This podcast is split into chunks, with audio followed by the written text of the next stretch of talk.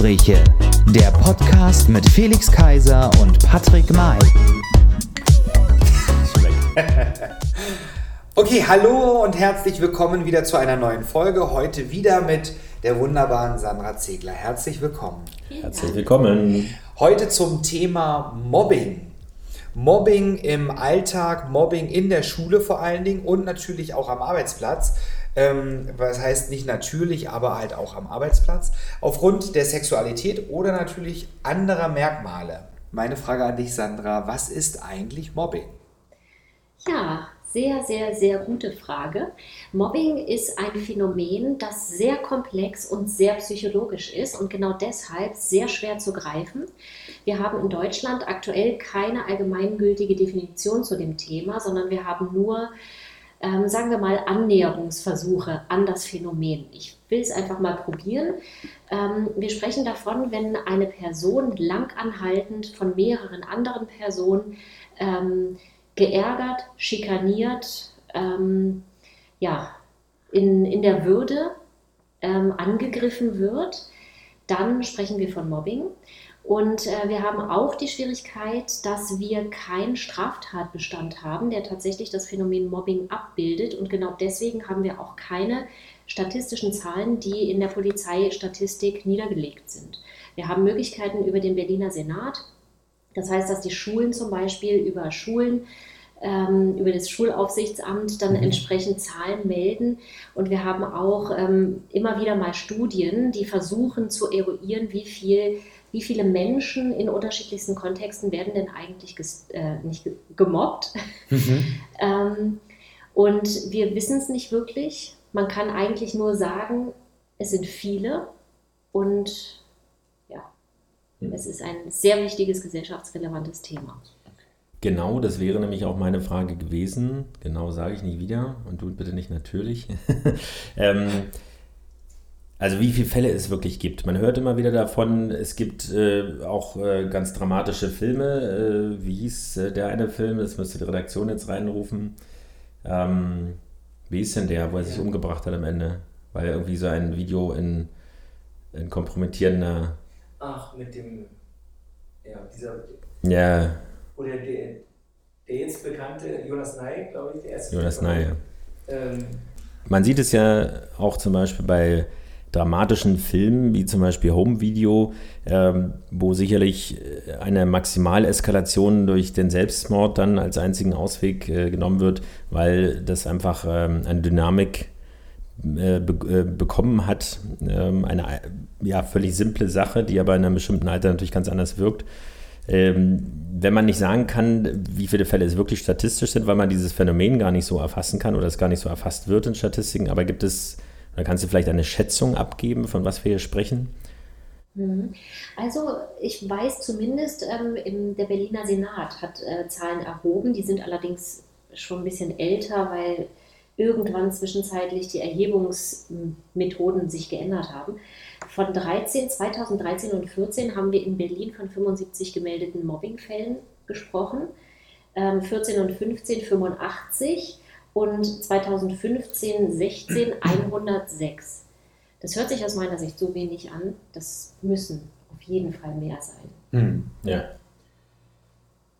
Ja, also würde ich auch so sagen, also weil das sind vielleicht die Fälle einer Einheitsschule gewesen, aber eben zum Thema, du hast den Begriff Mobbing definiert, aber gibt es den Begriff Mobbing oder gibt es auch äh, Zwischenstufen oder ja, Szenarien oder Ebenen, äh, wo sich das Ganze steigert? Weil letztendlich verbindet, glaube ich, jeder von uns mit dem Begriff etwas, auf jeden Fall was Negatives. Aber wo fängt das an, gerade in der Schule, wo natürlich die Persönlichkeit auch nicht ausgebildet ist, man auch in einem Gruppenzwang vielleicht ist, auf welcher Seite auch immer, oder eben gerade auf der Opferseite vielleicht auch überhaupt keine Unterstützung erfährt, äh, sich geniert, das den Eltern zu sagen, den, den Lehrern zu sagen, ähm, ja, was, wo, wo fängt das an und wo hört es sozusagen auf äh, in der Eskalation? Mhm. Also Mobbing ist wie viele andere Phänomene auch eins äh, von den Phänomenen, was natürlich sich entwickelt. Das heißt also, es startet mit der einen oder anderen Lästerei, mit dem einen oder anderen Ärgernis. Und ähm, steigert sich dann aber bis hin zu richtig schlimmem Psychoterror, der dann am Ende auch für die Betroffenen wirklich mit ganz, ganz schweren, mit schwerem Leidensdruck äh, begleitet ist und eben auch wirklich bis hin zum Suizid gehen kann. Also von daher haben wir auch hier unterschiedliche Stufen, unterschiedliche Eskalations- oder Entwicklungsstufen. Und ähm, wenn man diese Stufen kennt, dann ist es natürlich vor allem auch im Hinblick auf das Eingreifen sehr wichtig, weil umso früher man diese Phänomene erkennt, desto besser und effektiver kann man natürlich eingreifen. Und wenn wir jetzt mal davon ausgehen, wir, wir sprechen vielleicht von einem Szenario auf dem Schulhof, ähm, wo möglicherweise vielleicht ein Junge, der ähm, vielleicht Mädchen sein möchte und dem man das aber auch ansieht mhm. und ja, unterschiedlichste Klassenkameraden und Klassenkameradinnen finden das eher lustig und lästern darüber oder finden es nicht nur lustig, sondern finden es sogar sehr ekelerregend und abstoßend und ähm, möglicherweise ja, macht es sie sogar so wütend, dass sie gewalttätig werden. Punkt. Ähm, das ist dann schon da sprechen wir dann natürlich von einem Phänomen, wo ein Kind auch wirklich massiver Gewalt erstmal auf psychischer Ebene, aber dann natürlich auch auf körperlicher Ebene ausgesetzt sein kann. Und hier ist es sehr wichtig, dass dann auch die Lehrkräfte sehr frühzeitig eingreifen und vor allem aber auch dass vor allem auch die Lehrkräfte gut ausgebildet sind und auch ein entsprechendes Bewusstsein haben. Wir haben es nämlich jetzt damit zu tun, dass wir jetzt wahrscheinlich sogar eine Klassengemeinschaft haben oder zumindest einige Akteure innerhalb dieser Gruppe, mhm. die sich gegenseitig befeuern und die das gegenseitig so ein bisschen lustig finden. Meistens gibt es in dieser Gruppe in dieser, ich nenne es einfach mal Tätergruppe, gibt es einen Anführer, der besonders aggressiv ist, vor dem auch so die Mitläufer so ein bisschen Angst haben. Das heißt, die wollen unbedingt schon auch in seiner Gunst bleiben, haben gleichzeitig auch so ein bisschen Angst, dass wenn sie sich gegen ihn stellen, dass sie dann das nächste Opfer sind. Mhm. Und gerade wenn, wenn wir von Kindern und Jugendlichen sprechen, dann sind die natürlich in ihrer Persönlichkeit noch nicht so stark, dass sie sagen, ich stelle mich jetzt da auch entgegen und ich habe ein eigenes Wertesystem, was mir sagt, was, was richtig und was falsch ist, sondern die haben dann eben auch Angst, machen dann mit.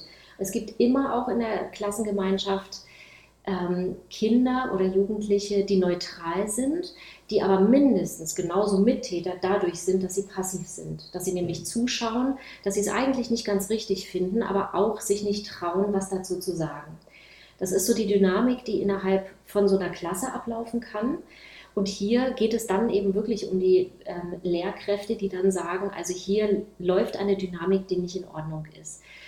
Meistens ist es so, dass ähm, die, die Betroffenen, also in dem Falle ja der betroffene Junge, dann so massiv unter Druck gesetzt wird, also ausgelacht wird, ähm, also dann die schlimmsten Sachen auf irgendwelchen Internetportalen über ihn geschrieben werden. Dann haben die ja oft äh, WhatsApp-Chats von, von den Klassen, mhm. da werden dann auch nochmal Sachen geschrieben. Ähm, diese, dieser Junge wird wahrscheinlich dann so unter Druck gesetzt, dass er sich so sehr schämt, dass er erstmal auch in die soziale Isolation geht. Und das ist ein Phänomen, was wir beim Mobbing sehr häufig sehen. Ganz häufig gehen die Betroffenen in die Isolation, weil sie sich unglaublich schämen. Denen geht es richtig schlecht, denen geht es auch richtig körperlich schlecht. Also wenn dann so ein Junge morgens sagt, ich kann nicht zur Schule gehen, weil ich habe Bauchschmerzen, dann hat er wirklich Bauchschmerzen. Und er hat wahrscheinlich auch wirklich Kopfschmerzen und auch andere körperliche Symptome, weil der Stress und die Angst vor dieser Erniedrigung, die mhm. er da in der Schule erlebt, einfach wirklich groß ist. Und ähm, ja, und da ist es eben ganz besonders, nicht nur von, von Seiten der, der Lehrer, sondern natürlich auch von Seiten des Elternhauses ist auch Fingerspitzengefühl gefragt, denn er wird natürlich nicht drauf losrennen und sagen, ja, ich fühle mich eigentlich als Mädchen, was ja schon ganz großes, eine ganz große Identitätsfrage ist. Also das alleine lässt ein komplettes, eine komplette Persönlichkeit äh, ins Wanken geraten. Mhm. Und wenn dann eben auch noch diese Verachtung und Blamage und wirklich eher verletzende Beleidigungen dazukommen und eine ganze Klasse sogar gegen einen ist, also das kann gefühlt wirklich einem Tod gleichkommen für dieses Kind. Und da ist es sehr wichtig, dann damit sensibel umzugehen. Und leider ist es oft auch so, dass gemobbte Kinder, wenn das dann schon sehr weit fortgeschritten ist, dass die sich wirklich keinen anderen Ausweg ähm, mehr also vorstellen können, das heißt, wenn Sie das Gefühl haben, Sie würden sich jetzt jemandem öffnen, entweder den Eltern oder einer Vertrauensperson oder vielleicht auch den, der, der Klassenlehrerin, dass wenn diese Person falsch reagiert, dass er dann noch mehr Zielscheibe dieser ganzen Sache wird oder immer noch mehr Attacken. sozusagen. Ja. Ja, leider erlebt man das immer wieder, dass Lehrkräfte nicht ganz sensibel reagieren. Aber selbst wenn sie gut reagieren, ist es so, dass die, die Schüler sich trotzdem so blam blamiert fühlen, dass sie sich gar nicht trauen. Und dann kann das wirklich auch im Suizid enden. Als du jetzt gerade so erzählt hast, musste ich mich so ein bisschen an, an meine Schulzeit, ähm, oder ich habe die Schulzeit so ein bisschen reflektiert oder die Zeit im Unterricht. Es ist ja schon eigentlich eine, entsteht ja schon dieser Druck bei diesen ähm, Schülern, schon sobald der Unterricht beginnt, sobald die Stunde beginnt und der Lehrer eine Frage in den Raum wirft und jemanden dran nimmt. Ja. Da geht das ja los. Ja. Und ich erinnere mich noch, als ich, als man im Unterricht saß und vielleicht auch nicht aufgepasst hat, die Hausaufgaben vielleicht nicht gemacht hat, auch gar nicht jetzt vielleicht bei den Gedanken äh, im Unterricht war. Und dann wurde man drangenommen und dann musste man was sagen. Und wenn man dann noch jemanden hatte, der vielleicht ähm, auch trotzdem das Wissen hatte, aber vielleicht äh, er nicht diese Stellung im Klassenkollektiv hatte, dass er dort zu der stärkeren Gruppe gehört hat und hat dann dort eine Aussage getroffen, ähm, das, da, ging das schon los, dieser enorme Druck von hinten und dann saß er vielleicht auch noch vorne blöderweise, weil ja meistens vielleicht ne, die Stärkeren sich nach hinten, damit sie die Klasse im Blick haben, wie das so ein bisschen hierarchisch, hierarchisch dann ähm, im Klassenkollektiv und im Sitzplan, wenn der nicht vorgegeben wird, ähm, selbst gewählt werden konnte, da geht das dann schon los. Und das zieht sich dann weiter durch den Unterricht von Stunde zu Stunde und da baut sich dann über Tage, über Wochen dann was auf, ähm, wo du, glaube ich, gar keine Chance mehr hast, da irgendwie zu entfliehen. Was ich so ein bisschen vermisse an deutschen Schulen ist, ich weiß nicht, ob es das schon gibt, ich bin ja jetzt auch schon einige Jahre raus, ähm, ich weiß, in Amerika gibt es ja die Psychologen Es gibt an Schulen. Ne? Es gibt so, zu- ja, aber das sind meistens Sozialarbeiter, aber keine ähm, ähm, Psychologen. Und wenn ich heute so, ich habe ja auch viel ähm, noch mit Kindern und Jugendlichen zu tun ähm, in, in, einem, in, einem, in einer Tanzschule, ähm, wenn ich dann so denke, so an den Schulhof, den du so angesprochen hast, finde ich, ist es unter anderem Aufgabe von unserem Schulsystem, dass es so ähm, Psychologen gibt, unter anderem, die auch Aufsicht machen ähm, auf dem Schulhof und die Klassenkollektive ein, einfach mal, ich will nicht, also durchscannen ist vielleicht ein falscher Begriff, aber einfach beobachten, um zu schauen, wer hat welche Rolle, ähm, wie geht es demjenigen vielleicht auch im Schulhof, im, im privaten Kontext dann quasi. Also das fände ich schon wichtig. Ich weiß nicht, ob es sowas gibt, aber ähm, ich, ich glaube eher nicht. Es gibt schon sehr gute Konzepte. Zumindest Mhm. war ich letztes Jahr ähm, bei einem Fachtag im Bezirk Neukölln. Okay. Und äh, da sind insgesamt 50 Lehrkräfte und Sozialarbeiter anwesend gewesen, also alles Pädagogen, die sich ähm, an einem ganzen Tag mit dem Thema Mobbing auseinandergesetzt haben, sowohl inhaltlich als auch ganz klar lösungsorientiert. Und äh, da habe ich auch richtig viel darüber gelernt, dass es auch schon ganz, ganz viele sehr gute Akteure gibt, die schon seit ganz vielen Jahren in dem Bereich aktiv sind. Und hier geht es um unterschiedliche Konzepte. Einmal natürlich Sozialarbeiter, die, ähm, die sensibilisiert sind und die dieses Thema aufgreifen und Mhm. entsprechend auch in Einzelfällen natürlich präsent sind. Und auf der anderen Seite geht es aber auch ganz klar um, Bildungs-, um einen Bildungsauftrag, der gemeinsam mit den Schülern und Schülerinnen läuft. Das Und auch geht mit dann Lehrern sicherlich. Richtig. Ja. Da geht es um Projekte, die dann laufen und im Großen geht es darum, dass diese Projekte auch am Ende weiterverfolgt werden und dass sie eben nicht nach, einer, nach einem Schuljahr abgebrechen, Mhm. ähm, sondern dass es natürlich weiterverfolgt wird, weil das Thema ja einfach immer ein Dauerbrenner ist. Ja. Aber ich weiß, da gibt es schon sehr viel und die Akteure, die Okay. ich persönlich kennenlernen durfte, die sind sehr engagiert Okay. und sehr bei der Sache. Das heißt also, denen würde man Unrecht tun, wenn man sagt, es Mhm. gibt nichts. Mhm. Aber ich glaube, wir sind uns einig, es ist noch wahnsinnig viel Potenzial offen Ja. und das Thema muss unbedingt weiter in den Köpfen bleiben und es muss weiter bearbeitet werden. Ähm, ich weiß nicht, ob man das überhaupt so formulieren kann, aber welche äh, Tipps oder welche Verhaltensregeln würdest du denn äh, gemobbten Kindern, Schülern empfehlen? Wie sollte man sich verhalten? Wir haben in einer der, in der, der letzten Sendung, wo wir dich zu Gast hatten, einen, äh, einen Hörer gehabt, der sich geäußert hat, wo es um das Thema Dating-Plattform ging und ähm, da ähm, dumme Anmachen und so weiter, der empfohlen hat, es zu ignorieren. Jetzt stelle ich mir das hier schwierig vor, aber was würdest du sagen, wie sollte man sich verhalten? Also wir haben schon darüber gesprochen, dass äh, zu den Älteren, zum Lehrer rennen, nicht unbedingt immer die beste Lösung ist, weil es das Problem möglicherweise noch verschärft, wenn es nicht richtig, aber gar nichts zu machen ist sicherlich auch nicht die Lösung, aber was würdest du empfehlen? Ja. Also ignorieren ist definitiv nicht das Richtige in dem Fall, weil genau das am Ende dazu führt, dass sich dieser Prozess weiterentwickeln kann und dass von einer Eskalationsstufe das zu, auch zur nächsten Eskalationsstufe gehen kann. Das heißt, hier ist wirklich das A und O das Öffnen. Und sicherlich kann es passieren, ähm, dass man den einen oder anderen Ansprechpartner erwischt, der leider nicht das, äh, die Reaktion zeigt, die man sich wünscht. Aber ich würde unbedingt dafür plädieren, sich Vertrauenspersonen mit ins Boot zu holen.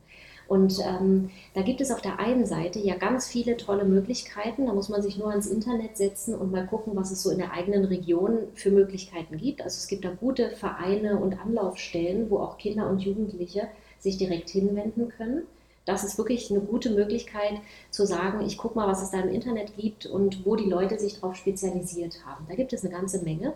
Und ich glaube, die Jugend von heute, die ist da auch sehr affin, was so die Recherche im Internet angeht. Mhm. Und ansonsten ist es auch, glaube ich, sehr wichtig, aufs Bauchgefühl zu hören. Jeder von uns weiß, welcher Person vertraue ich, wer ist mir sympathisch und wem, wem möchte ich das jetzt anvertrauen. Und wenn es die Klassenlehrerin nicht ist, und wenn es vielleicht doch eine Lehrerin aus einer ganz anderen Klasse ist, mit der man eigentlich nichts zu tun hat, ist es egal.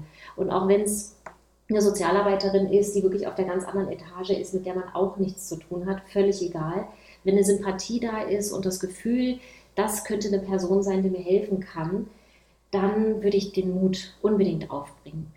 Und wenn die erste Person nicht so reagiert, dann einfach nochmal zur zweiten und ins Internet. Also wirklich nicht aufgeben. Es gibt Menschen, die sich damit auseinandersetzen. Es gibt Menschen, die feinfühlig sind.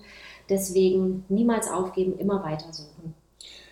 Wenn wir diesen ähm, von jetzt von der Schule, wenn wir, wenn wir jetzt das Mobbing-Opfer nehmen würden, ähm, das in der Schule gemobbt wurde während seiner Schulzeit und das jetzt projizieren auf die Entwicklung auch später im, im Arbeitskontext, würdest du sagen, dass die ähm, Opfer, die früher gemobbt wurden, im Arbeitskontext auch eher anfällig für, für dasselbe, quasi dieselbe Tat ähm, auch wieder Opfer werden können?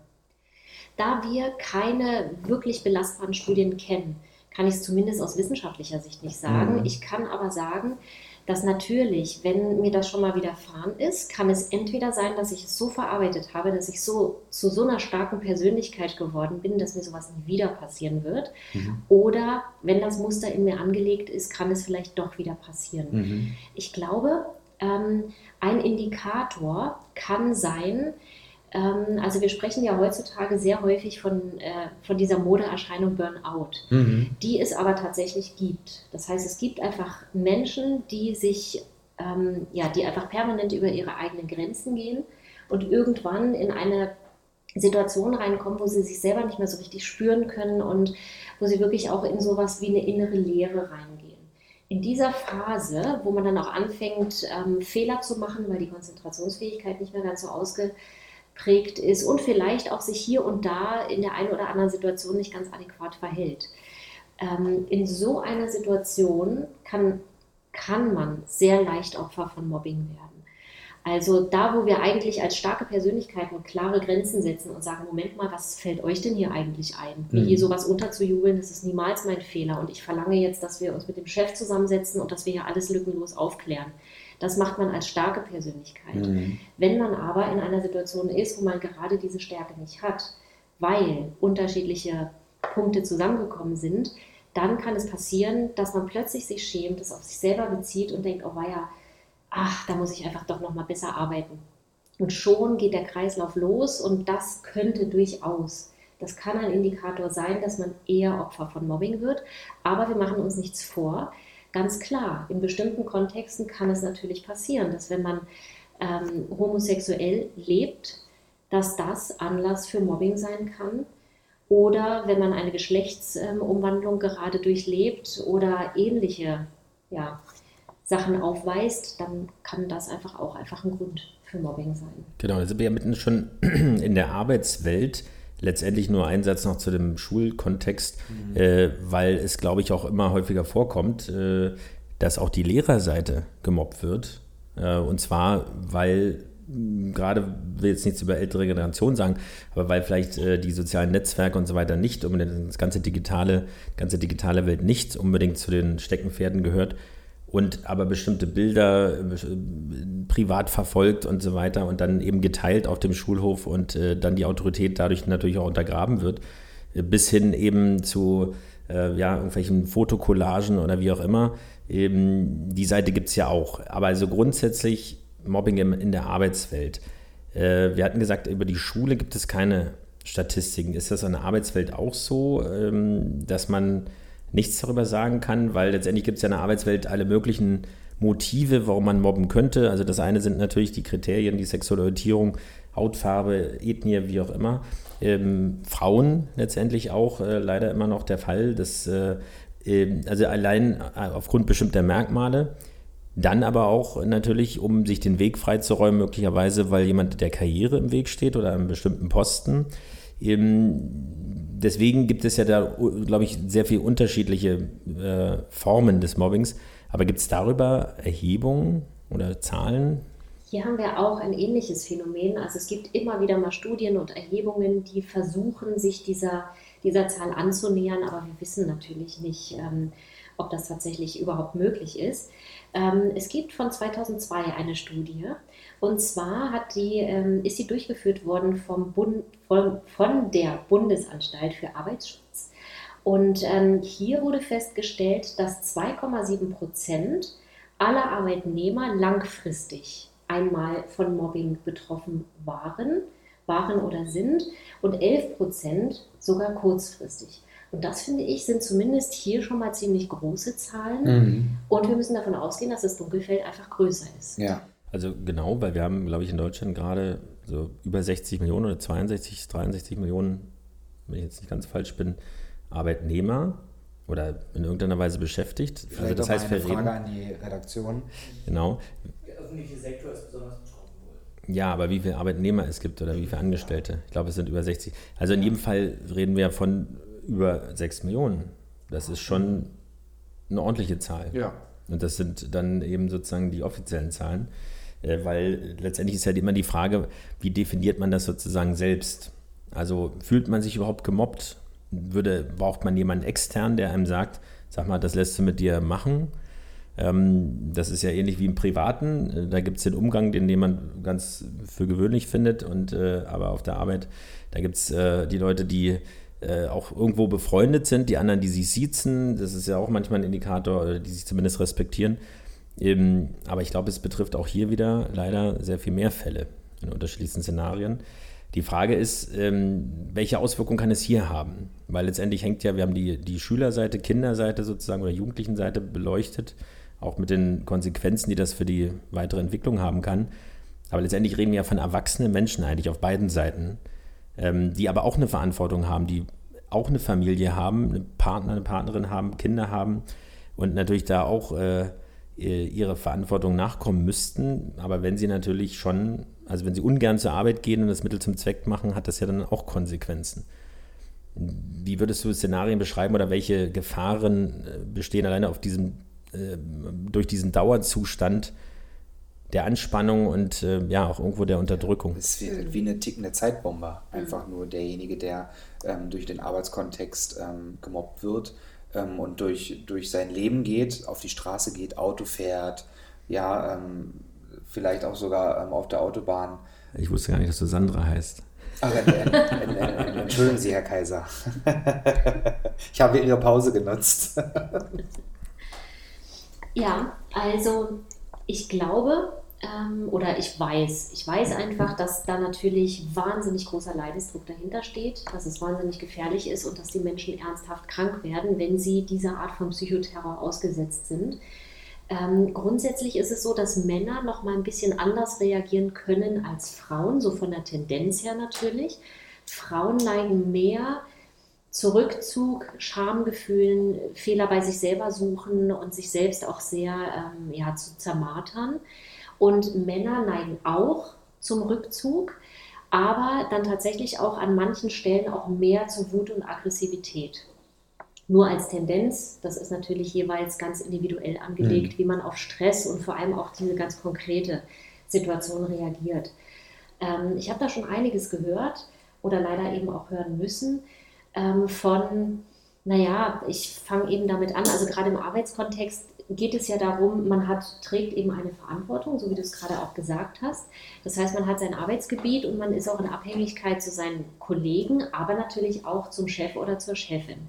Man möchte ja seine Arbeit gut machen und versorgt damit auch seine Familie bzw. sich selbst. Das heißt, wenn jetzt hier massive Zweifel aufkommen an der eigenen Kompetenz, ist das auf der einen Seite natürlich eine ganz große Kränkung in der Persönlichkeit. Ich glaube, jeder von uns kann das nachvollziehen, dass es einfach nicht schön ist. Aber es kommt natürlich genau der Aspekt hinzu, der eben wirklich eine ganz existenzielle Qualität hat. Das heißt, es geht eben nicht nur um mein Ego, es geht auch wirklich darum, dass ich meinen Job hier habe, den ich mache, der mich aber auch finanziert. Und da geraten dann die Leute manchmal wirklich in, in diesen Teufelskreis rein, diesen, ähm, dieses Gedankenkarussell auf, ich muss was leisten, ich muss was leisten, ich muss das schaffen. Frauen, die dann eben denken, das muss an mir liegen, ich arbeite jetzt einfach noch mehr, ich mache jetzt halt Überstunden und ähm, traue mich eben nicht, gegen das alles vorzugehen, weil dann falle ich noch mehr in, in Missgunst ähm, Männer, die ähnlich auch entweder aggressiv werden können oder genauso aber auch in, in, diese, in dieses, diesen Teufelskreis, dass ich arbeite noch mehr und ich beweise einfach noch mehr, dass ich eigentlich ganz gut bin. Und in einer Mobbing-Situation kann man das natürlich nicht beweisen, weil Mobbing ist darauf angelegt, den anderen zu blamieren. Es ist darauf angelegt, ähm, jemandem ganz klar auch Aufgaben zu stellen, die, ähm, die er überhaupt gar nicht bewältigen kann. Ähm, ich habe kurz einen Einwurf. Ähm, ist ganz interessant, Boston Consulting Show letztes Jahr. Von 19 Ländern, die äh, mitgemacht haben, ist Deutschland in der Schlusslicht vom Outing im Bo. Ähm, England ganz weit vorne mit über 63 Prozent, Deutschland 37 Prozent, die es vorhaben, mhm. sagen aber nicht machen. Wir sind Schlusslicht von 19 äh, Ländern. Das hat mich wirklich überrascht. Wow, krass. Also ich hoffe, ihr habt das ähm, gerade gehört. Ähm, im Hintergrund von unserer Redaktion ähm, die Zahlen, ähm, dass äh, Deutschland ähm, das Schlusslicht ist in einer Studie. Wir werden euch das noch alles mit einfügen, auch mal gerne bei Facebook, dass ihr auch mal ein bisschen nachstöbern könnt und ein bisschen ähm, ja einfach euch durch die Statistiken und Studien da, die es da gibt, die wenigen, die es gibt, wie wir ähm, ähm, gehört haben, jetzt nachlesen könnt, rumscrollen. Aber bei dem Thema, weil wir jetzt ähm, zum wiederholten Male festgestellt haben, dass es so wenige Zahlen gibt, die überhaupt erhoben worden sind, wenn die Zahlen nicht erhoben worden sind, und das ist ja eigentlich die Herangehensweise wahrscheinlich bei jeder Analyse, ob sie wissenschaftlich ist oder einfach für sich privat, dass ich erstmal den Ist-Stand feststelle, äh, egal von was, und dann überlege, welche Maßnahmen kann ich ergreifen und dann natürlich auch kontrolliere, also die Erfolgskontrolle, hat es was gebracht und was muss ich noch nachbessern ist es nicht, müssen wir nicht alle hier am Tisch konstatieren, dass es ein Unding ist, dass wir bei diesem wichtigen Thema, was so massiv eingreift und ja auch Folgen hat für die, alle Familien, das ist ja nicht nur die Person an sich, dass wir da so stehen an diesem Punkt und nur in die Glaskugel teilweise gucken können? Also ich finde, es ist eine ganz klare äh, ja, ähm, Aufgabe oder ein, ein Aufruf an die Politik, auch an unsere Partei letztendlich, äh, sich damit zu beschäftigen. Das ja. ist ähm, erschreckend, wenn, wenn man sie hier so einsteigt in das Thema. Absolut.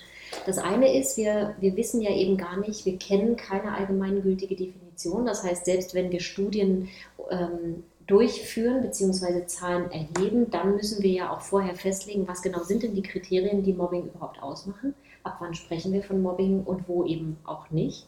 Und das andere ist natürlich, dass wir auch eine entsprechende Strafbarkeit benötigen. Also genau die Strafbarkeit begründet ja dann auch, dass wir die ähm, kriminalpolizeiliche Statistik führen können und die entsprechend dann auch die Zahlen liefert. Und natürlich die Verfolgbarkeit. Das ist ja auch ganz klar. Im Bereich der Schulen ist es schwieriger. Hier sprechen wir natürlich nicht von Verfolgbarkeit. Also gerade dann, wenn wir von Kindern sprechen, dann sind die natürlich vor dem Strafgesetzbuch immer noch äh, strafunmündig. Das heißt also, sie können gar nicht ähm, bestraft werden.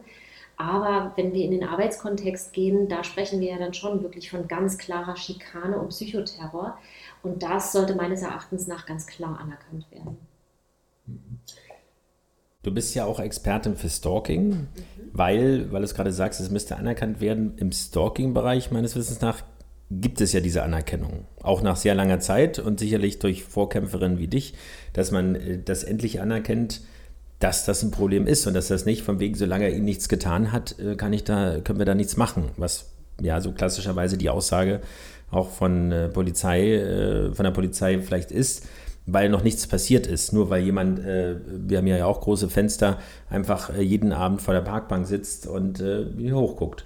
So, aber man trotzdem äh, sich äh, belästigt fühlt, weil man weiß, welche Person das ist und es auch andere oder Briefe im, im Rosen oder wie auch immer äh, vor der Tür liegen und so weiter. Ähm, genau, vielleicht kannst du nochmal den Unterschied definieren zwischen Mobbing und Stalking oder wo da die Grenze verläuft, äh, um das nochmal klar zu machen, was der Unterschied ist. Ja, das ist eine sehr, sehr wichtige und sehr spannende Frage, die mich auch in der Praxis immer wieder beschäftigt und die mir auch immer wieder gestellt wird, die Frage. Ähm, wir sprechen beim Thema Mobbing, sprechen wir von einer Gruppendynamik, von einem gruppendynamischen Prozess, in dem der sehr häufig von einer Person angezettelt wird, dem aber mehrere Menschen folgen. Das heißt also, wir haben nicht nur einen einzigen Aggressor, sondern wir haben mehrere Personen, die aus eigener Motivation heraus handeln. Sehr häufig findet Mobbing innerhalb einer Gruppe statt und erstreckt sich nicht über mehrere Lebensbereiche. Das heißt, wenn wir eben vom Arbeitsplatz sprechen, dann findet das Mobbing am Arbeitsplatz statt. Wenn wir von der Schule sprechen, dann in der Schule. Wenn wir vom Sportverein sprechen, dann im Sportverein. Bei Stalking sieht es ganz anders aus. Hier sprechen wir von einer Person, die sich auf eine andere Person fixiert, die gerne auch mal andere Menschen mit ins Boot holt und instrumentalisiert. Diese anderen Menschen, die Unterstützer, wissen aber sehr häufig gar nicht, dass sie Unterstützer sind. Das heißt, sie haben keine eigene Motivation, der anderen Person zu schaden, sondern sehr häufig ist es so, dass sie vielleicht sogar aus guten Gründen mithelfen, weil sie denken, sie tun sogar was Gutes, weil sie vielleicht einfach bestimmte Informationen gar nicht haben oder ihnen wirklich ganz klar falsche Informationen gegeben wurden. Das heißt, hier kann von außen betrachtet manchmal das gleiche Phänomen entstehen, dass man das Gefühl hat, Mensch, da ist eine ganze Gruppe gegen eine Person. Wenn man aber genau hinguckt, wird man sehen, es gibt nur einen einzigen Aggressor, der wirklich diese Motivation hat, dieser einen Person zu schaden. Er hat sich fixiert oder sie. Und hier haben wir noch ein weiteres Phänomen. Es bleibt meistens nicht bei, dieser einen, bei diesem einen Kontext, sondern es geht über die Schule, dann auch ins Private, in die Familie, ähm, in den Sportverein mit rein und so weiter. Und auch im Arbeitskontext, wo wir Mobbing ähm, eben auch wirklich nur im Arbeitskontext haben, kann es hier passieren, dass der Stalker sich die Finanzen anguckt, Daten ausspäht, mal guckt, wer ist die Ehefrau, ähm, wie sehen die Kinder so aus und äh, wie sind, sehen alle anderen Lebensbereiche aus. Und dort dann auch wirklich massiv anfängt, rum zu manipulieren und Schaden zuzufügen.